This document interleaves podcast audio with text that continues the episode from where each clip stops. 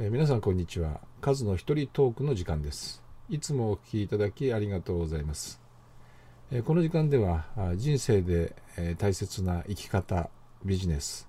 お金そして健康に関してのテーマでお送りをしております。今日のテーマは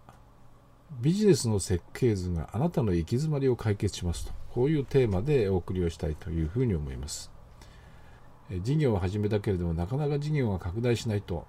行き詰まりを感じている経営者がいます。その行き詰まりの原因は何でしょうか？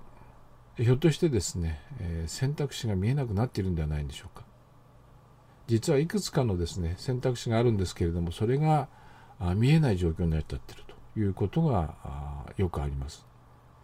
でそんな時はですねぜひ専門家ですねメンターに相談することをお勧めします。また小さな商売のままでですねなかなか大きくならないと悩んでいる経営者を見かけます。でこんな方に限ってですねまあ、これはどうだとかあれは儲かりそうだっていう感じでですねすぐ他のことに手を出してしまうと、まあ、余計収集がつかなくなってるなんていうことを見受けます、まあ、本業さえもねなかなかわからなくなっている。ってことがねあります、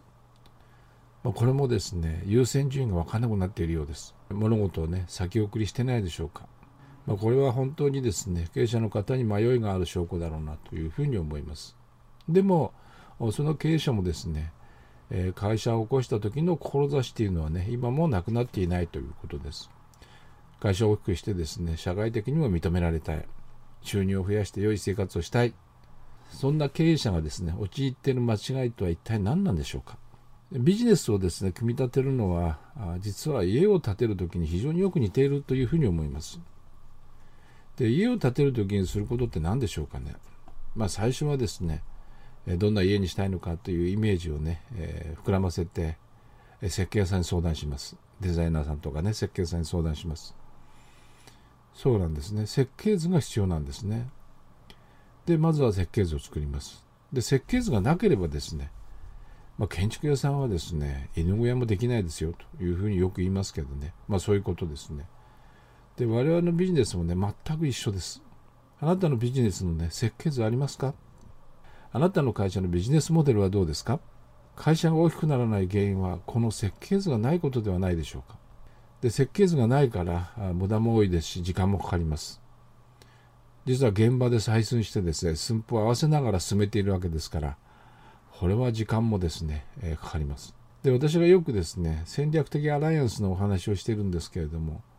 なかなかですね、そのアライアンスのことを理解できないというふうなね、経営者の方がいらっしゃいます。でなんでなのかなというふうにね、疑問に思った時にね、何人かの経営者の方とね、お話をしていて、この設計図がないということがね、分かりました。で、設計図があるとですね、実はこのアライアンスの意味というのはね、よく分かりますし、なぜ必要かは分かってくるんですね。この設計図、いわゆるビジネスモデルからね、見直したいというふうに思っている経営者の方も多いです。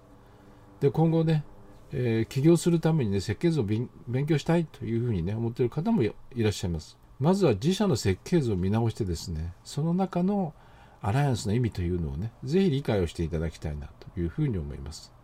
まあ、そんな方法を知りたいというふうには思いませんでしょうか。まあ、自分のビジネスがね、よくわかりますし、今の課題、それから選択肢もね、それから優先順位も含めて何をすべきなのかというのがよく分かってきます。まあそんな経営者の方のね、お手伝いを今させていただいてます。えー、本日のテーマはですね、えビジネスの設計図があなたの行き詰まりを解決しますということでね、まあ、こういうテーマでお送りをさせていただきました。えぜひ一度ですね、ビジネスの設計図というのをね、えお考えいただければなというふうに思います。まあ、最後までお聴きいただきありがとうございました。